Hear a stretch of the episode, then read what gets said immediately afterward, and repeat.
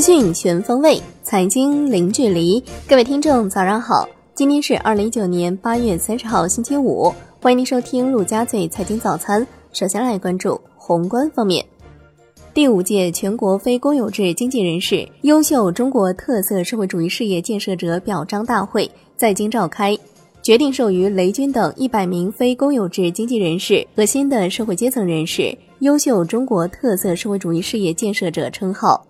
全国政协主席汪洋讲话时强调，要加强非公有制经济人士和新的社会阶层人士队伍建设，积极反映他们的诉求，为他们更好发挥作用营造良好环境。国务院关税税则委员会办公室有关负责人就对原产于美国的部分进口商品加征关税答记者问：七百五十亿美元商品清单当中。有部分和第一、第二轮反制措施关税商品范围重合，已经纳入前两批可申请排除范围。这些商品如果属于经审核确定的排除商品，按排除办法不加征我国为反制美国“三零幺”措施所加征的各轮关税。七百五十亿美元商品清单当中未纳入前两批可申请排除范围的商品，将纳入第三批可申请排除的范围。接受申请办法将另行公布。商务部表示，中美双方经贸团队一直保持有效沟通。关于中国经贸代表团九月份赴美磋商，双方正在讨论这个问题。当前最重要的是为双方继续磋商创造必要条件。中方认为，如果中方赴美谈判，双方应该共同努力创造条件，推动磋商取得进展。发改委表示。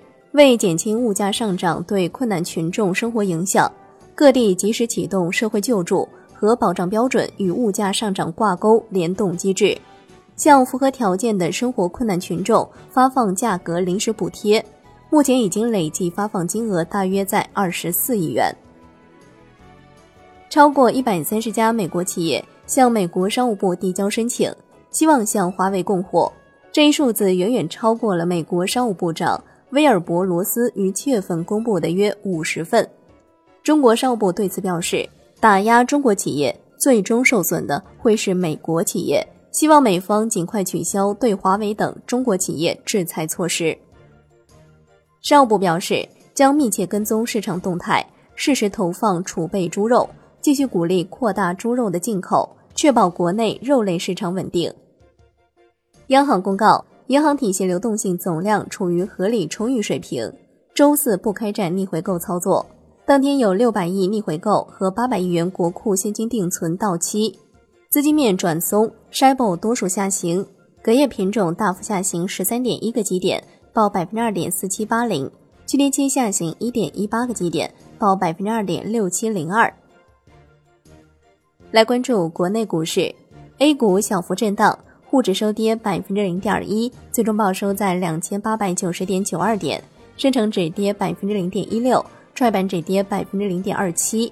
两市成交额四千七百八十二亿元，较上一日略有缩减。北向资金小幅净流入三点八四亿元。香港恒生指数收盘涨百分之零点三四，恒生国际指数涨百分之零点一二，大市成交升至七百八十八点七亿港元。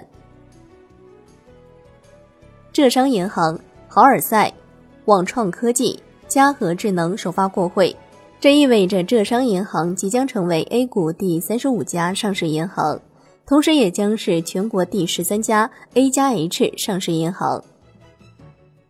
马化腾表示，腾讯已经建立四大 AI 实验室，涵盖 AI 从全面基础研究到多种应用开发，还建立了前沿科技探索的实验室矩阵，涵盖机器人。量子计算、五 G、边缘计算、IoT 物联网等，打造面向未来的科技引擎。第六批进口游戏版号下发，共有十二款游戏获批。来关注楼市方面，据《二十一世纪经济报道》，部分银行被窗口指导压降开发贷，目前主要治理对象是乱拿地、地王价、开发商高负债融资。投资性购房和透支性购房等现象。据中证报报道，银行人士证实，房地产开发贷额度收紧，不能超过三月底的规模。另有银行称其表内额度已经非常有限，正在做表内转表外。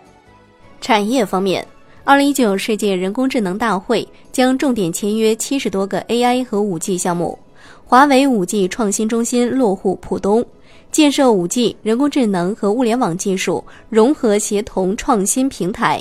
云从全球运营中心落户浦东，预计五年投资五十亿，形成研发、产业化、人才培养、平台支撑为一体的架构体系。来关注国际股市，美国三大股指均涨超百分之一，道指收涨逾三百二十点。拼多多涨百分之八点七，创纪录新高。美国二季度 GDP 增速符合市场预期。欧洲三大股指集体收涨。苹果发送九月十号秋季新品发布会的邀请函，预计届时将发布新款 iPhone 产品。商品方面，COMEX 黄金期货收跌百分之零点八，COMEX 白银期货收跌百分之零点四七，Newmax 原油期货收涨百分之一点四九。伦敦基本金属收盘涨跌不一，LME 七铜、lm 七镍、LME 七铝、LME 七锡收涨，LME 七锌、LME 七铅收跌。国内商品期货夜盘涨跌互现，焦炭、动力煤、螺纹钢、热轧卷板、铁矿石、橡胶收涨，焦煤、沥青收跌。债券方面，十年期国债期货主力合约收涨百分之零点三二。创八月五号以来最大涨幅，银行间证金债与国债走势分化，证金债收益率大幅上行约五个基点，国债收益率大幅下行。一则同业传闻引发国债期货等金融市场异动，一位华东资深银行人士确认已经收到该同业监管文件，监管人士对此表示，监管意在监测同业规模，并逐步压降。